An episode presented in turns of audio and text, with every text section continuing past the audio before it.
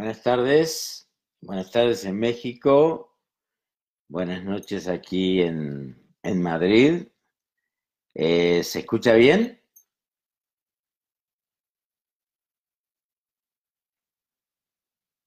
Supongo que sí. Bueno, espero tener alguna... Sí, veo que hay algunas personas que se están uniendo. Eh, me gustaría simplemente tener un signo de que me estéis oyendo bien, porque yo no escucho a nadie, pero supongo que esto debe ser unidireccional, me refiero en lo que relativo a la voz. A ver, se escucha perfecto. Aquí me dice Arturo, bueno, perfecto. Bueno, em, estoy realmente muy eh, agradecido por la oportunidad de tener esta experiencia magnífica. Es la primera vez que utilizo eh, el Facebook para esto. He dado alguna que otra videoconferencia a través de otros sistemas eh, informáticos, eh, pero mm, esta es la primera vez. Quiero agradecerles tanto a Jesús Ramírez Escobar, que fue a través del cual se inició esta invitación, y por supuesto a Arturo Rogerio, que, mm, bueno, me ha auxiliado en mi torpe capacidad para manejarme con estas eh, tecnologías.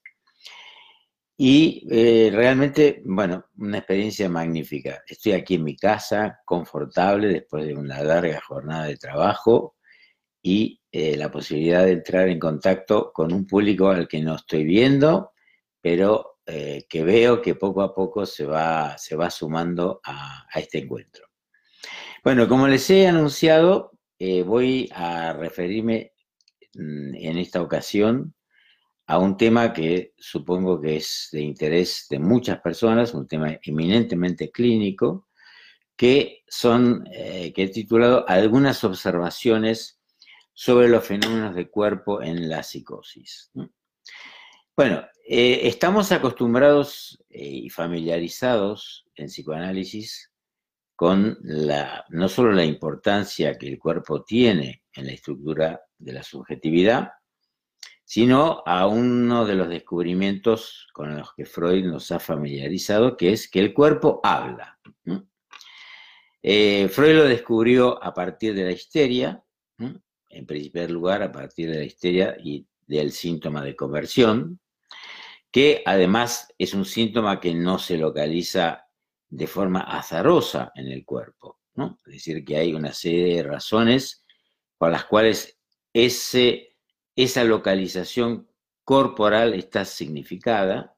Freud denominó a eso zona histerógena, y que es una parte del cuerpo que al mismo tiempo sirve para cifrar, por así decirlo, una metáfora o sea, un mensaje inconsciente y secreto, y donde también se aloja una satisfacción que está disfrazada a veces de dolor, a veces de inhibición o de ambas cosas al mismo tiempo.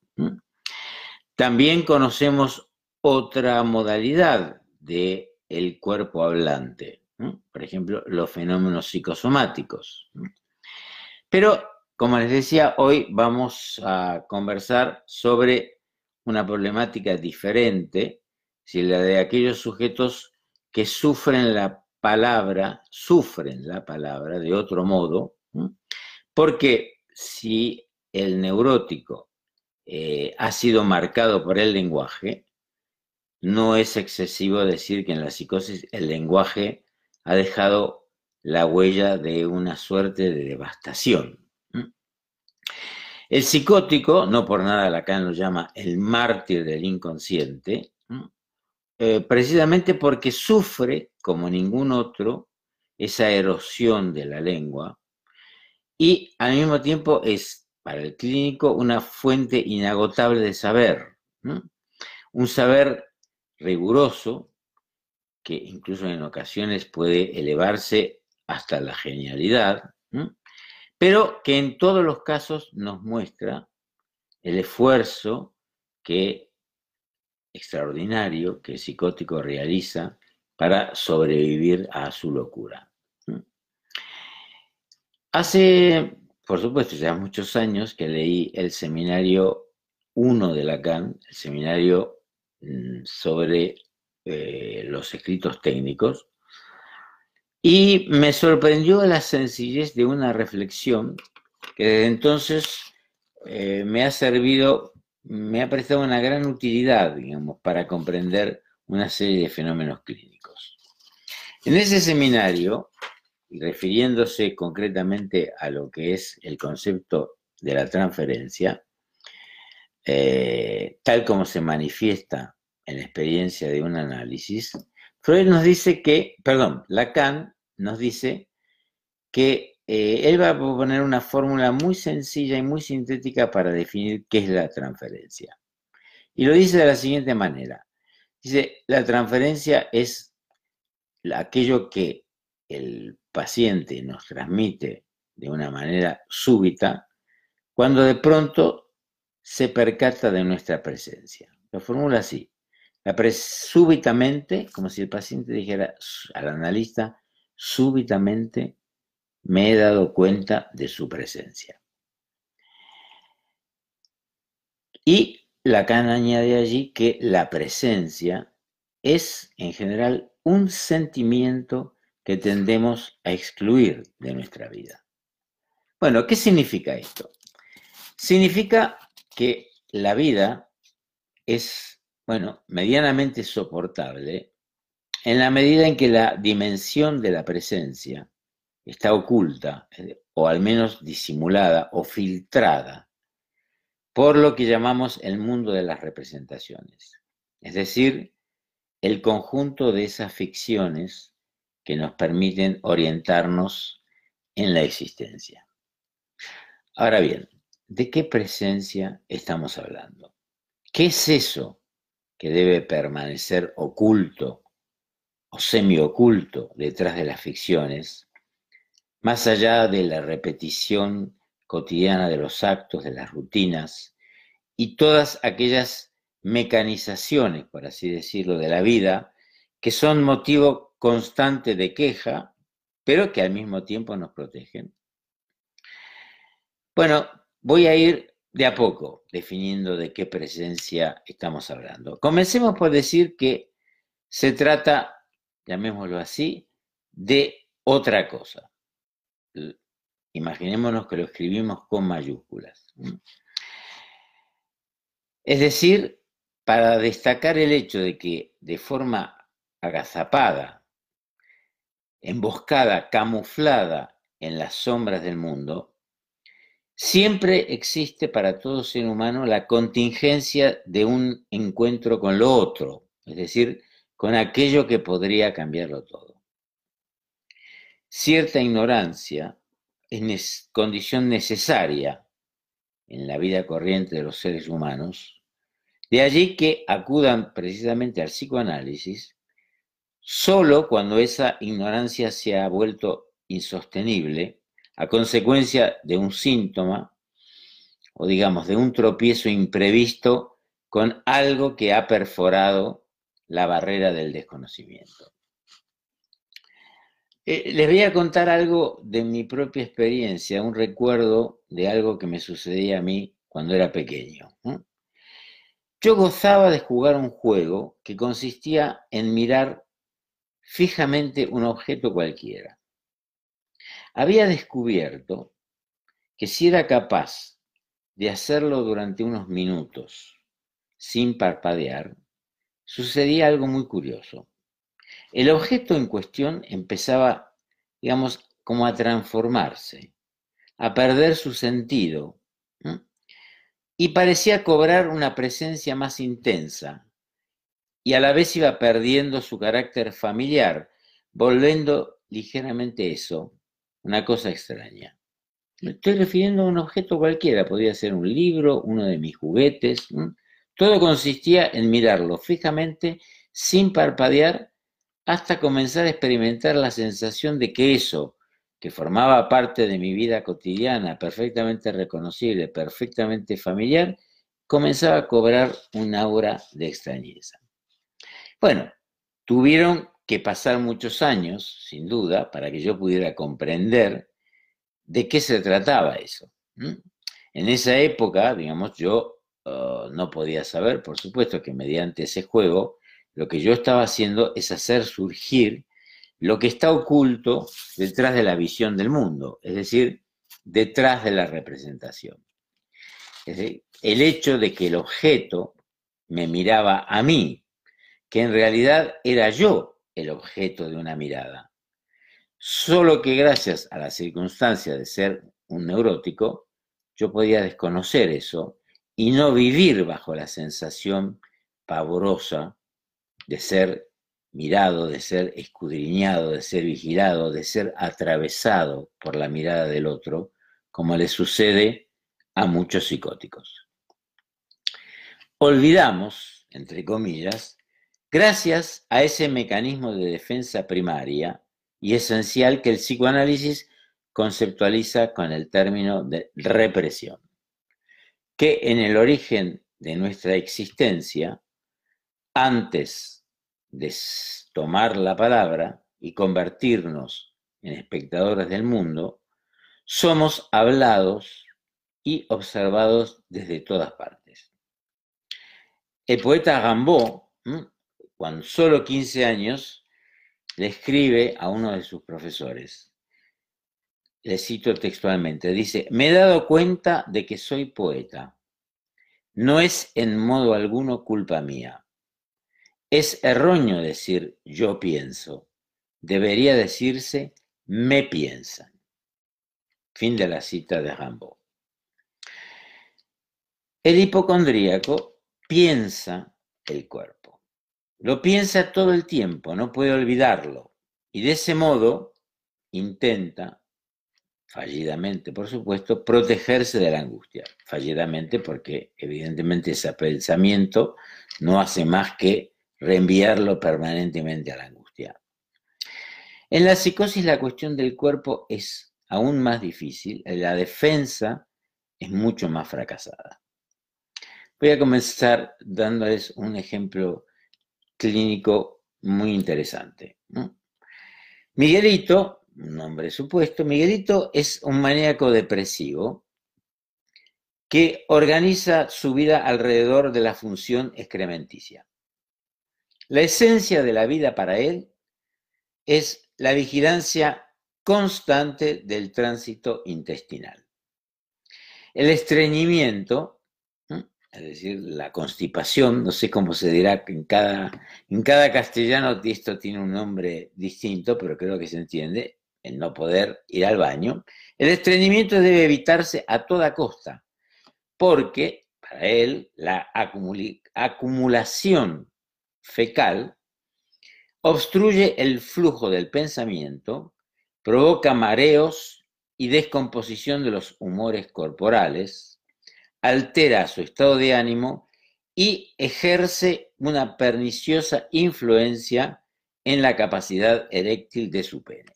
He aquí, digamos, el discurso que Miguelito tiene respecto a su preocupación con el tránsito intestinal.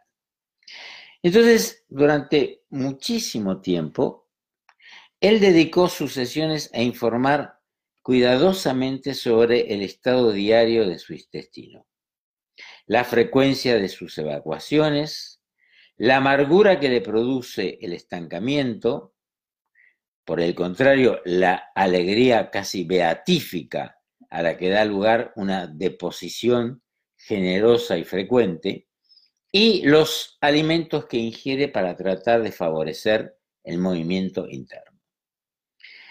Durante el transcurso del tratamiento, él consigue dar un paso sublimatorio muy importante. Comienza a concebir un proyecto, un proyecto que por supuesto no llegará jamás a realizarse, de una granja ecológica. Debo decir, estoy hablando de un caso que he tratado hace varios años, debo decir que Miguelito no estaba del todo errado, tenía una cierta proyección eh, casi anticipatoria. Una granja ecológica que le iba a proporcionar unos extraordinarios dividendos económicos. Y lo interesante es que ese ejercicio imaginario fue poniendo un límite a sus padecimientos corporales. La granja ecológica consistía, en su imaginación, en un circuito muy ingenioso, mediante el cual los excrementos de las vacas y de los caballos, mezclados con determinados productos, iban a servir de alimento a las gallinas. A su vez, las deposiciones de las gallinas serían recogidas por dispositivos mecánicos que las distribuirían en el campo a fin de favorecer la fertilidad de la tierra. Bueno, no estoy muy metido en el asunto, pero creo que a Manolito me estoy casi convencido de que Miguelito le han robado la idea. La psicosis para nosotros es una fuente inagotable de aprendizaje, porque nos enseña de una manera, digamos, magnificada, por así decirlo, es como si pusiéramos una lente de aumento en la estructura de la subjetividad, los mecanismos y las líneas de fuerza de eso que Freud llamaba el aparato psíquico. Les voy a dar otro ejemplo. Existe una categoría clínica eh, en psiquiatría, en la psiquiatría clásica, que se llama el síndrome de Cotard, en honor a el psiquiatra Cotard, psiquiatra francés, que dio nombre a este síndrome, que es una perturbación extraordinaria, delirante y sumamente grave en la percepción o en la vivencia del cuerpo. El sujeto está convencido de estar muerto o de que, por ejemplo, le falta una parte de su cuerpo. Puede asegurar que no tiene pulmones eh, o que le ha desaparecido el estómago. Y más allá de que la vida, obviamente, pertenezca al régimen indiscutible de la biología, en el caso de los seres hablantes no parece ser suficiente con estar vivo para que eso se traduzca como tal en el plano subjetivo. Es interesante, las personas que padecen síndrome de Cotard están biológicamente vivos. Sin embargo, esa constatación no es suficiente para que eso se traduzca en el plano de la subjetividad. Es necesario, por lo tanto, algo más.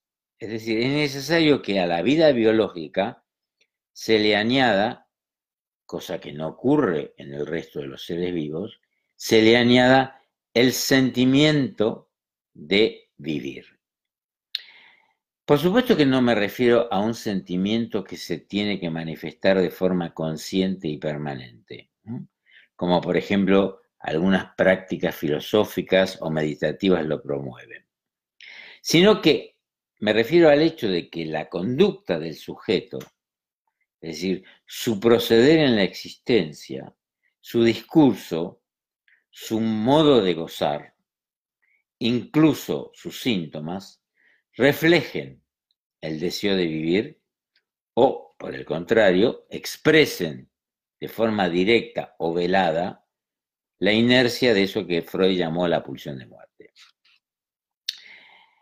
El psicoanálisis, a diferencia de otras prácticas, jamás se ha propuesto llevar al sujeto a una armonización plena con su cuerpo.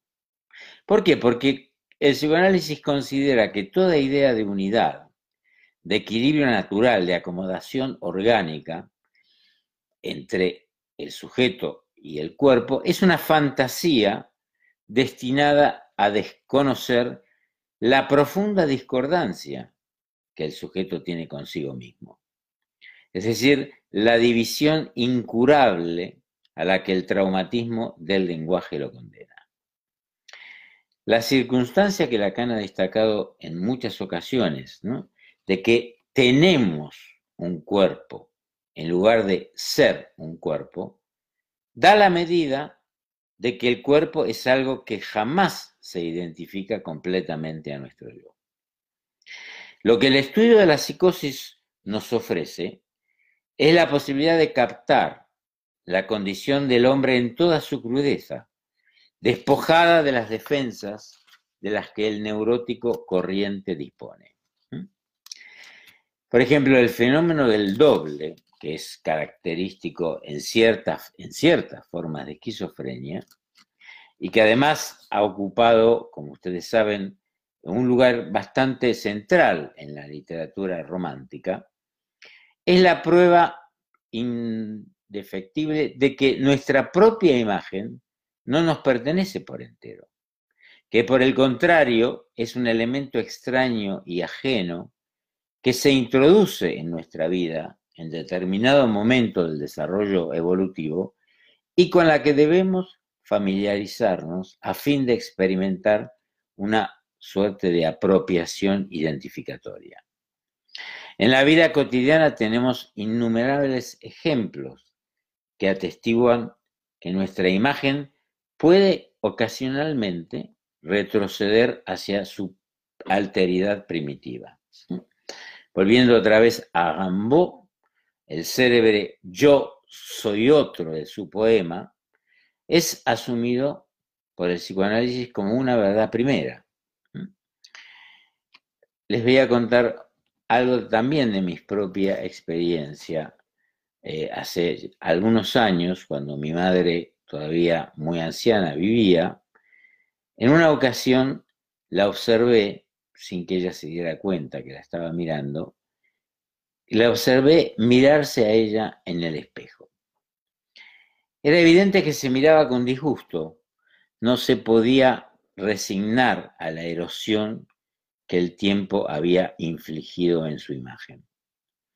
Entonces, tras una última inspección ante el espejo, se sacó la lengua a sí misma. Fue como una especie de gesto muy gracioso de repudio a esa otra mujer inaceptable que se encontraba frente a ella.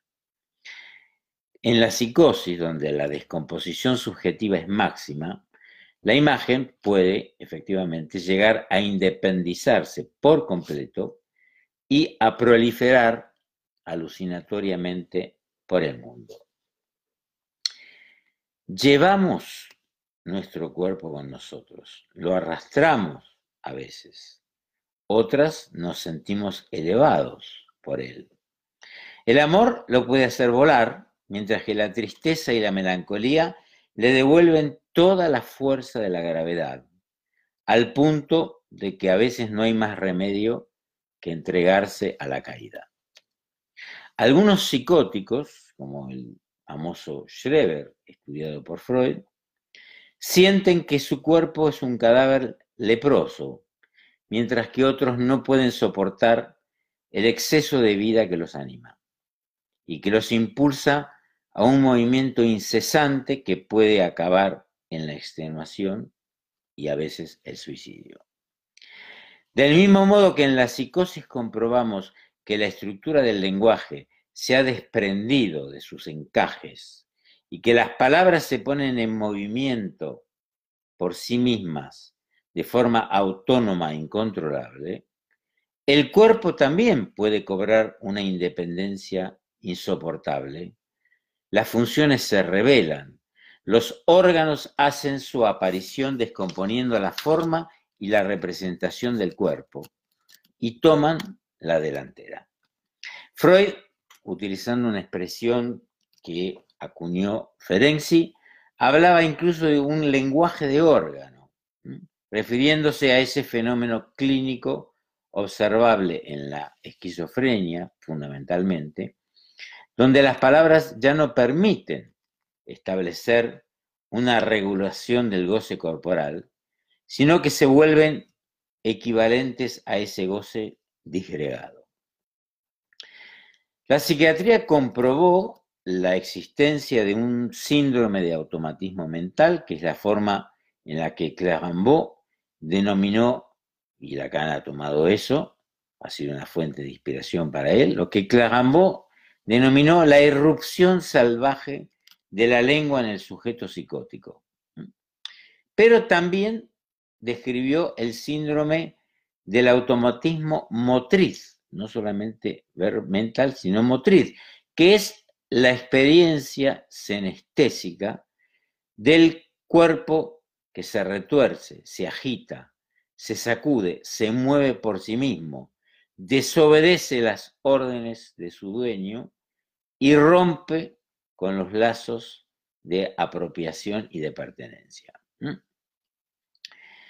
No tengo tiempo eh, en esta ocasión de desarrollarlo, pero me parece importante señalar que Freud comenzó concibiendo el cuerpo a partir del concepto de pulsión. Es decir, que se interesó primero por la dimensión parcial y autoerótica y fragmentaria del cuerpo. Algunos años más tarde, con la introducción del narcisismo, añadió el registro de la imagen por la dimensión, digamos, eh, de señuelo unificador que la imagen tiene. En cambio, Lacan eh, inició un recorrido diferente. Él partió del narcisismo, con su concepto de estadio del espejo, y un poco más tarde llegó a interesarse por la dinámica de las pulsiones parciales. De todas maneras, más allá de esta distinción metodológica, lo cierto es que ambos compartieron una misma preocupación, es decir, la necesidad obligada por los fenómenos que encontramos en la clínica, de encontrar elementos teóricos que permitan articular el cuerpo y la palabra, siendo el cuerpo una subjetivación, por así decirlo, del organismo, es decir, la asunción psíquica de la vivencia orgánica. El organismo humano, perturbado por la lengua, debe encontrar en ese martirio del lenguaje el elemento que lo rescate. Y, de manera muy sintética, Lacan denominó nombre del Padre a ese símbolo que es preciso que el sujeto introyecte para poder encontrar una cierta acomodación entre el sentido y el goce. Si Lacan le otorgó esa propiedad a la figura paterna, es porque la paternidad encarna necesariamente la dimensión de lo simbólico, más allá de la función genitora. En tanto representa en la vida humana, vamos a decirlo así, el índice de algo que trasciende la naturaleza animal. Con independencia de que a lo largo de su enseñanza eh, Lacan fue introduciendo variantes sustanciales en su concepto del nombre del Padre, lo que sí mantuvo es la idea de que la ausencia de esta simbolización está en el origen de la psicosis y que dicha carencia se traduce en los dos grandes órdenes de fenómenos que encontramos en la locura, los que afectan al lenguaje y los que testimonian de una grave perturbación en la vivencia del cuerpo. No en toda la psicosis se dan ambos fenómenos, en alguna predominan unos, en alguna predominan otros, y a veces ambos pueden darse en una misma forma de psicosis. La imagen del cuerpo, eh, y nuestra época, la época contemporánea, que se caracteriza precisamente por la desintegración progresiva de casi todas las certezas, eh, la imagen del cuerpo es objeto de adoración, porque es eterna e inmortal y esconde ese mundo secreto e invisible, el otro cuerpo, el cuerpo donde palpita el espantoso misterio de la vida y su ciclo mortal, ese cuerpo que existe por fuera de la representación, hecho de trozos separados, de agujeros, de bordes, de superficies que responden a leyes espaciales completamente extrañas a la figuración clásica de la norma. El cubismo, el surrealismo y otras, otras corrientes artísticas se han caracterizado por sacar a la luz estas alteraciones y descomposiciones de la imagen, estos fantasmas de transmutación y despedazamiento que los psicóticos nos refieren. Del mismo modo que la relación del sujeto con el lenguaje necesita una función estabilizadora, el cuerpo y sus goces son soportables en la medida en que la castración imponga un cierto orden en la dinámica de las pulsiones parciales, las que, si están libradas a su propia inercia, demuestran trabajar al servicio de la pulsión de muerte. Es decir, en otras palabras, la condición de la imagen del cuerpo depende de una operación de vaciado, es decir, es preciso de que una parte del goce que por el cuerpo circula se consiga extraer, expulsar. Y los rituales castrativos de ciertas de esculturas, como la circuncisión, la escarificación, expresan justamente la necesidad de que una ley simbólica imponga una marca en el cuerpo y produzca un recorte, una limitación, una regulación del goce que de lo contrario se vuelve ingobernable y mortífero, es decir, demasiado presente, por lo tanto, demasiado real. Tuviéramos que, digamos, retratar las consecuencias de la psicosis en el cuerpo, podríamos decir, siguiendo el modelo que inspiró a Lacan en su elaboración del estadio del espejo, que en la locura observamos el jarrón hecho añicos y las flores dispersadas por todas partes. Cuando Freud postuló que en la psicosis el delirio constituye un movimiento de curación, es porque sirve a los fines de restablecer el sentido. Tras el momento inicial en el que rompe la psicosis, y el significante y el significado pierden su aparente conexión, el sentimiento de perplejidad se apodera del enfermo, testigo de que todo a su alrededor parece haberse desprendido de su sitio. El sentido se desacomoda y ya nada es lo que parecía. A veces esta experiencia comienza con un pequeño signo que progresivamente aumenta una sensación, una senestesia del cuerpo, una, una voz, una mirada, un susurro. En un segundo momento, el trabajo del delirio se va a poner en marcha para intentar suturar ese descalabro y restablecer, mediante una estructura narrativa, la fragmentación del universo. Es fundamentalmente en las formas paranoicas donde el trabajo del delirio se muestra en su mayor eficacia, ya que consigue también mantener una cierta integridad de la forma corporal. En cambio, la esquizofrenia se caracteriza por una cierta inhibición de las propiedades resignificativas del delirio, lo cual entrega al sujeto no sólo a una mayor y más profunda desestructuración alucinatoria del lenguaje, sino también a una profunda disolución de la identidad corporal.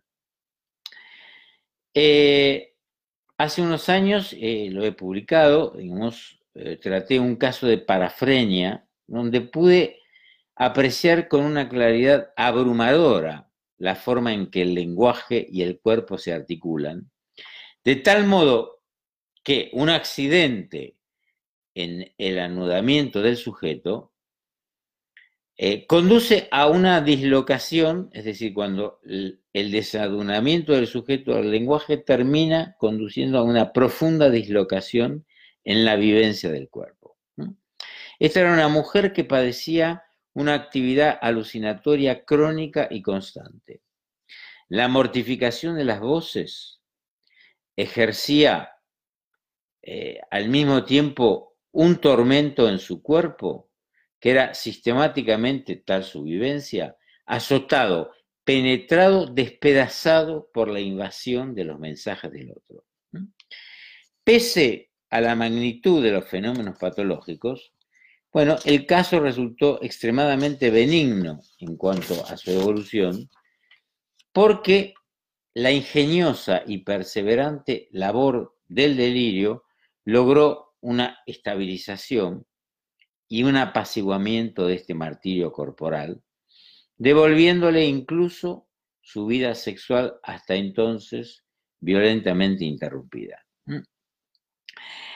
Un aspecto a destacar en este caso fue el hecho de que la paciente se defendía de la intrusión de la lengua mediante la obturación de todos los orificios del cuerpo. Es decir, por la noche se ponía tapones en los oídos, se vendaba los ojos, se aplicaba un trozo de cinta plástica en la boca y se introducía tampones en la vagina y en el ano. La prueba de fuego, el verdadero desafío en el trabajo con este sujeto fue el hecho de que su mejoría se tradujo a sí mismo en el deseo, escuchen esto, de tener un hijo, lo que desde luego supuso una implicación máxima del cuerpo.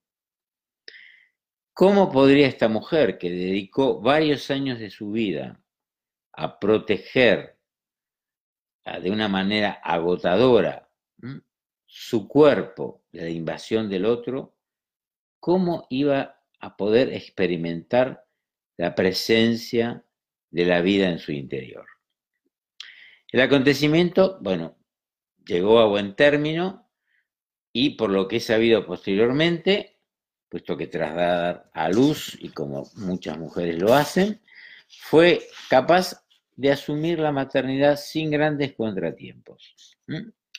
No conozco, digamos, los avatares actuales, pero me interesa destacar la cuestión del cuerpo en los desencadenamientos de las llamadas psicosis puerperales, por cuanto constituyen un ejemplo que permite apreciar algunos mecanismos esenciales de la locura y por ende también de la condición estructural del sujeto, ya que en todo momento nuestro esfuerzo como analistas es el de sostener la premisa de que la normalidad es un mito moderno, mientras que lo patológico no es más que una declinación del infortunio universal de la condición humana.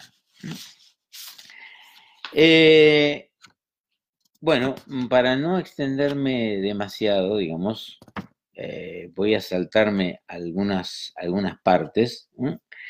Recordarles una cita de San Agustín que dice que nacemos entre las heces y las orinas, eh, lo que significa que estamos tan próximos a la inmundicia que conviene no olvidarnos nunca, pues para nada es imposible volver a eso. ¿Y qué es lo que Freud nos dice por su parte? Que una de las teorías sexuales infantiles más comunes es la del parto fecal, o sea, que ante la dificultad para comprender el mecanismo del nacimiento, el niño elabora la teoría de que los bebés nacen por el ano. Como ven, qué sutil es la barrera que separa lo precioso de lo inmundo, el bien más amado del desecho.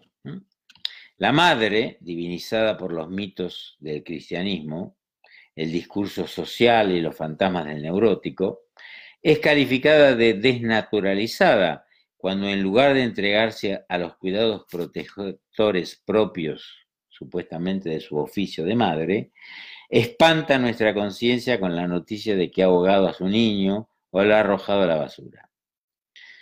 Como psicoanalistas no necesitamos apelar a la idea de una degeneración aberrante, sino que sospechamos que esa mujer no ha podido investir al niño con las envolturas del deseo, es decir, no ha podido significarlo con el símbolo del falo, que es el símbolo del gran eros universal.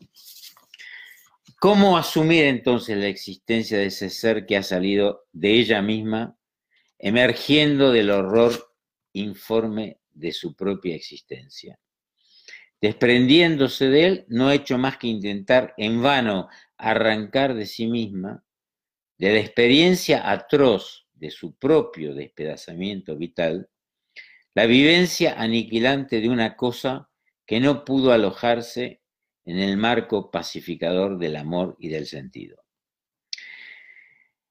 El tema que hoy nos ocupa nos desborda con su extraordinaria riqueza y variedad. No obstante, voy a finalizar, eh, no sin antes hacer mención de aquellos casos de psicosis donde el cuerpo, lejos de convertirse en el escenario de un colapso subjetivo, por el contrario, puede oficiar, en algunos casos, como un punto de almohadillado, es decir, como un punto de fijación. Es decir, cómo a veces el cuerpo puede servir a ciertos sujetos como un instrumento que les permite obtener una estabilidad que puede ser precaria o por el contrario bastante eficiente. Por ejemplo, es el caso de ciertos síntomas psicosomáticos graves que paradójicamente pueden servir como amarre en la estructura de la psicosis y poder fijar en el cuerpo un goce que de lo contrario se vería desbocado. Eh, por ejemplo, una grave insuficiencia tiroidea le posibilitó a una mujer construir un delirio hipocondríaco que organiza su mundo, los cuidados de su cuerpo, los lazos sociales, y para ella la medición, la vigilancia de sus niveles de hormona le aseguran una prevención de las crisis de angustia y las descompensaciones en los vaivenes del humor. Hace algunos años me vino a ver un señor interesado en comenzar un análisis, un hombre de mediana edad, con una trayectoria profesional, al parecer, en el rubro de la economía, muy exitosa, que según decía, disfrutaba de un matrimonio feliz, de unos hijos sanos, excelentes. Eh, por supuesto, de un estado de bienestar tan envidiable, bueno, tenía yo cierta curiosidad de saber cuál era entonces el motivo de su consulta. Y lo que él me respondió es que había realizado un máster de psicoanálisis en la universidad, llevado por un interés intelectual, y como el estudio de esa disciplina le parecía algo apasionante, consideró que había llegado el momento de completar la formación teórica, según sus propias palabras, con la experiencia de la transferencia. Bueno, parecía una explicación bastante razonable. A mí no me convenció y tuve, bueno, una entrevista bastante larga donde tras un cuidadoso interrogatorio conseguí que casi en un susurro me confesase el extraordinario proyecto que lo mantenía absorbido, que era una tesis doctoral que reflejaría una revelación que él había tenido y que lo había transformado de una forma definitiva. Tras un breve silencio que nos mantuvo tanto a él como a mí, un poco en el suspenso, añadió que estaba a punto de comunicar al mundo que el inconsciente tiene una localización anatómica y que esa localización está en el estómago.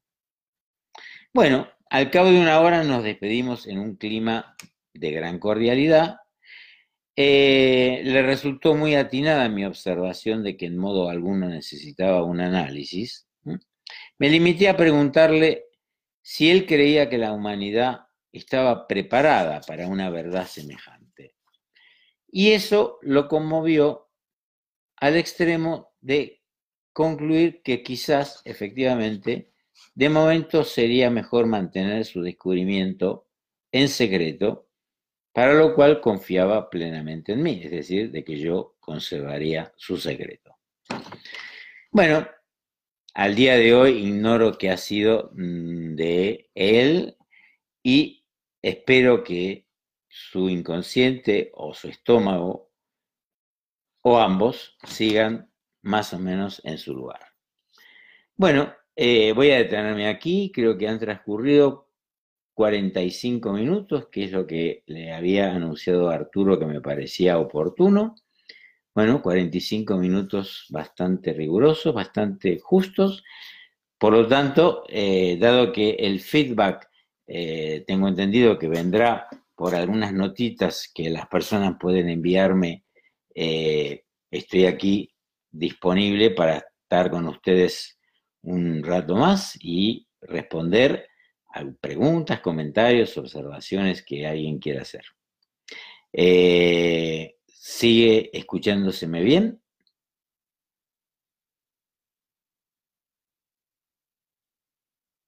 Bien, bueno.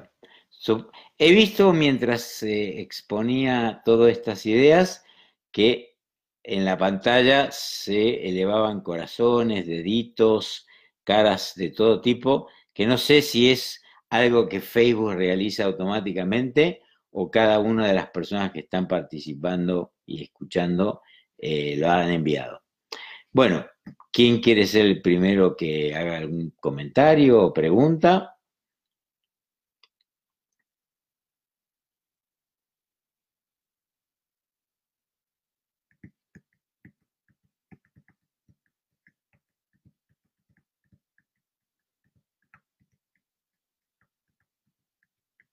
Si hay algo que alguna persona no haya comprendido bien y quisiera solicitar que mm, desarrollara o explicara o detallara un poco más algunas de las cosas que he comentado, también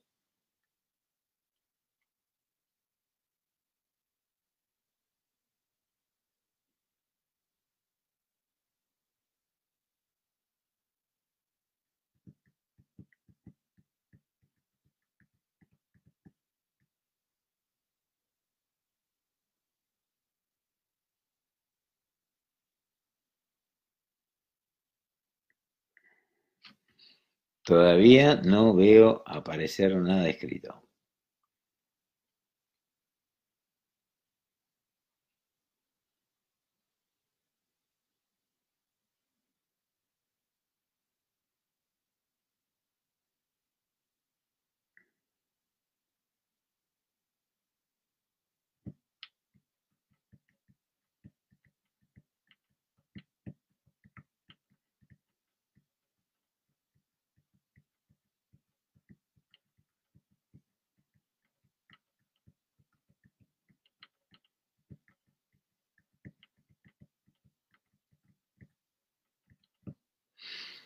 Arturo, tú que estás allí un poco como moderador, ¿quieres añadir algo?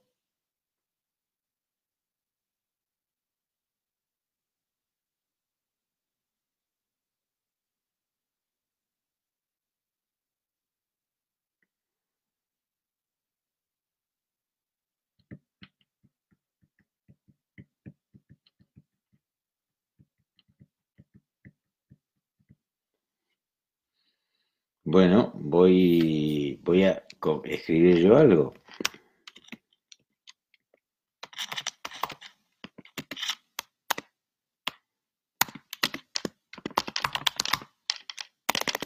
A.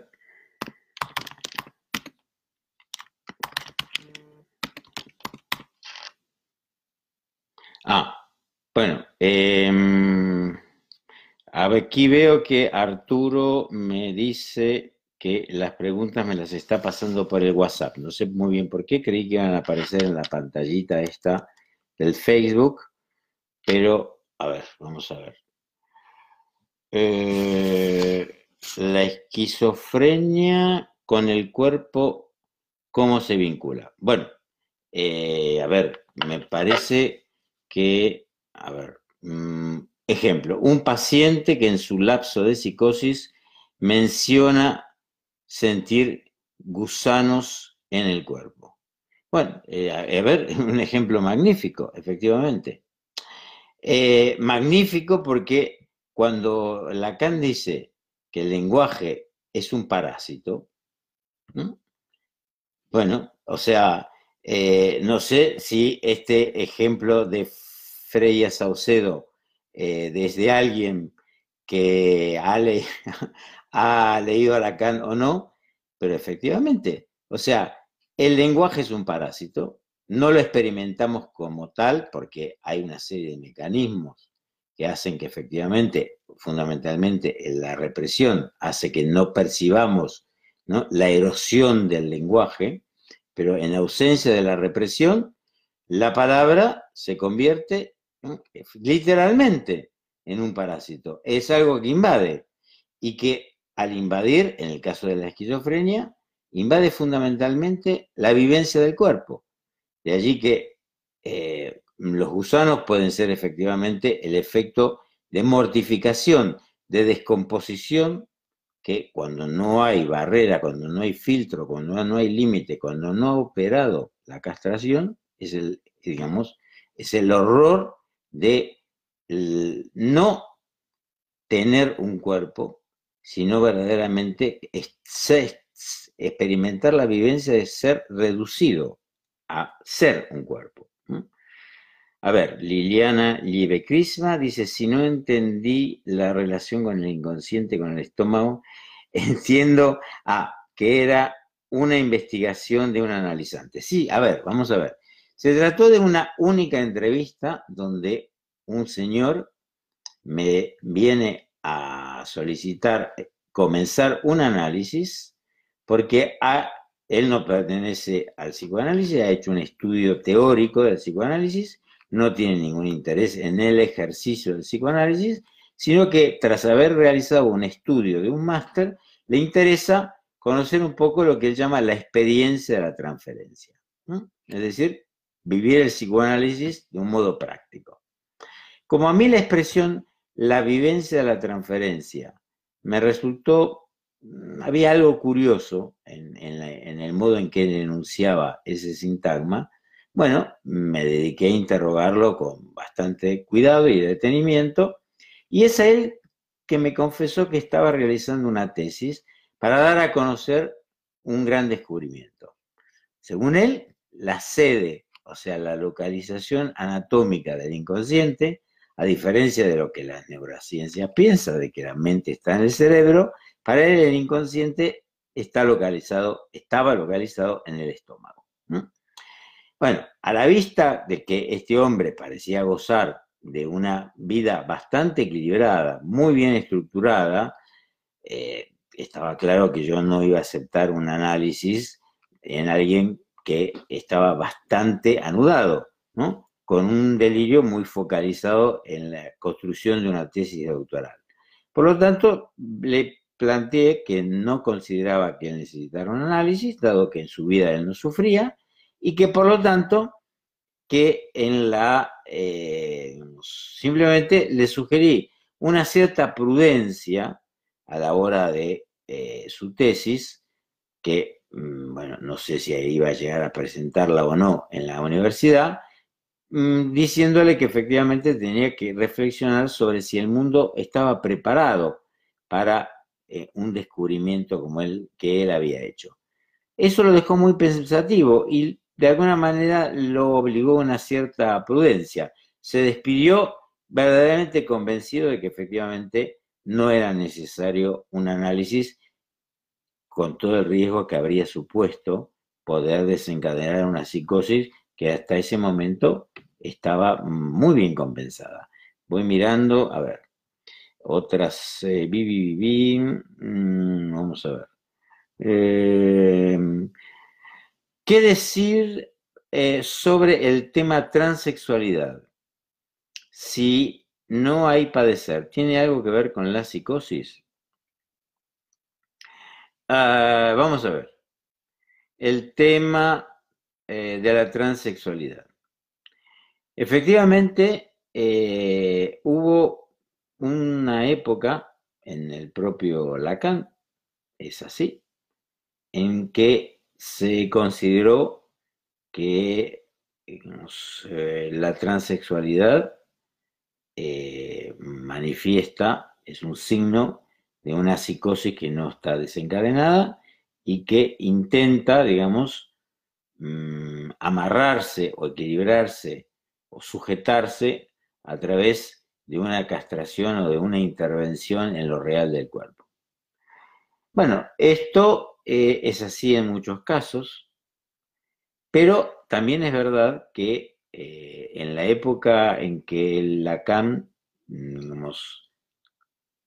teorizó esta cuestión, eh, la transexualidad debido a las características que tenía en ese momento las técnicas quirúrgicas, era un fenómeno eh, bastante circunstancial, bastante, digamos, escaso. Algunos años después, con el avance técnico, se constituyó al mismo tiempo un discurso, ¿eh? un discurso que, aunado con la oferta técnica, ha permitido que esto, digamos, se convirtiera, digamos, en algo infinitamente más numeroso de lo que ocurría algunas décadas después. Yo tuve ocasión el año pasado, creo que fue, de escuchar una entrevista muy interesante en la BBC que le hicieron a dos mujeres transexuales. Eh, interesante porque se trataba de dos mujeres que ya eran bastante grandes eh, y que mm, eh, realizaron su transformación siendo ya de una edad bastante elevada. En la entrevista, eh, una de ellas hizo un comentario que me pareció iluminador. Le preguntaron por qué ella había tardado tantos años en tomar esa decisión.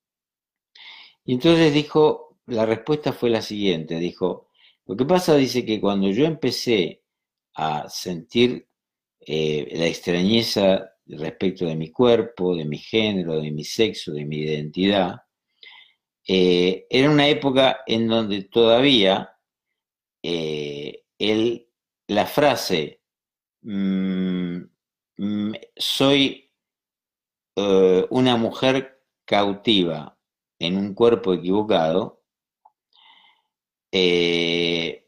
no se había acuñado.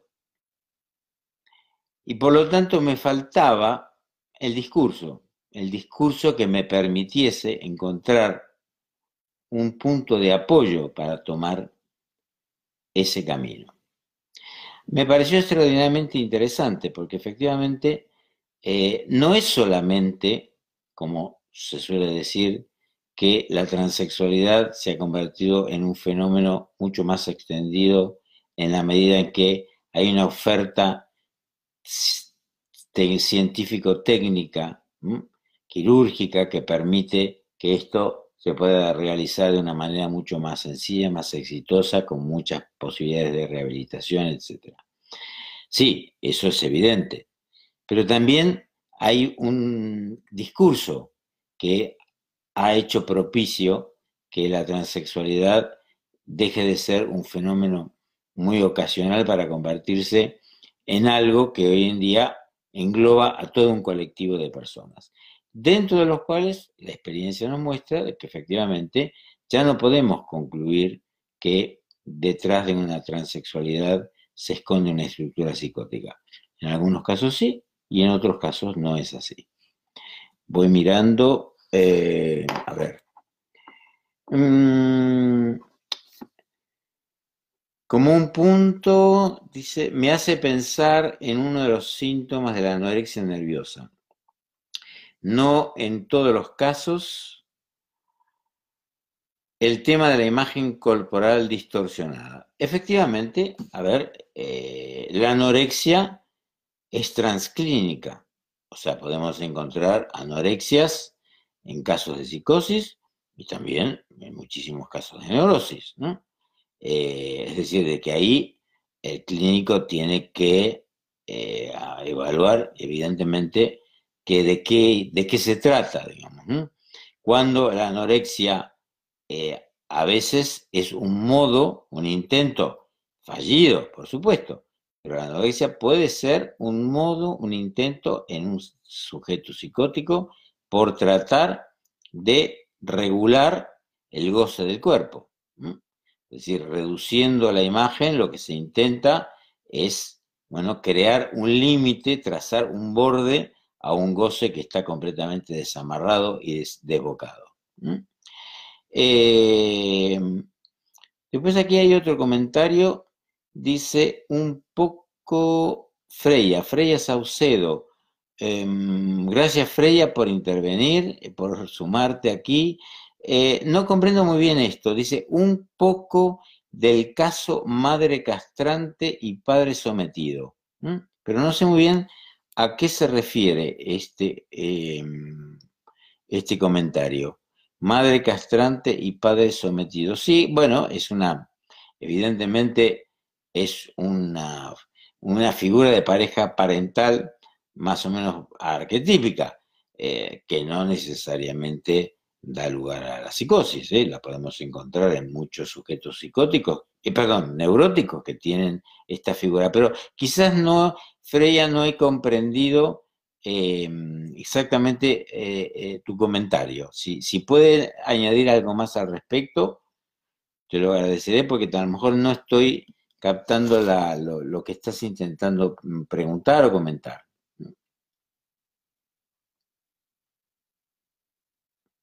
Estoy, atento aquí al, al, WhatsApp. Por otra parte, eh, también quiero preguntarles si eh, estamos ya llegando por el tiempo y por la hora y por la, por la paciencia de la audiencia, si no estaremos llegando ya a la finalización de esta transmisión, o si podemos dar lugar a una o dos preguntas más lo que aquí el coordinador Arturo me indique.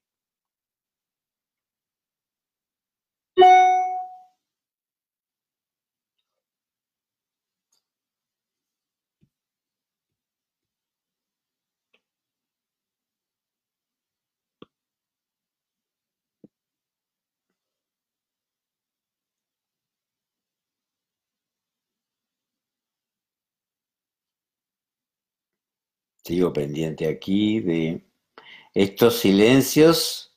En la radio están muy penalizados y en la televisión también. Bueno, aquí dice Arturo que está preguntando si hay más.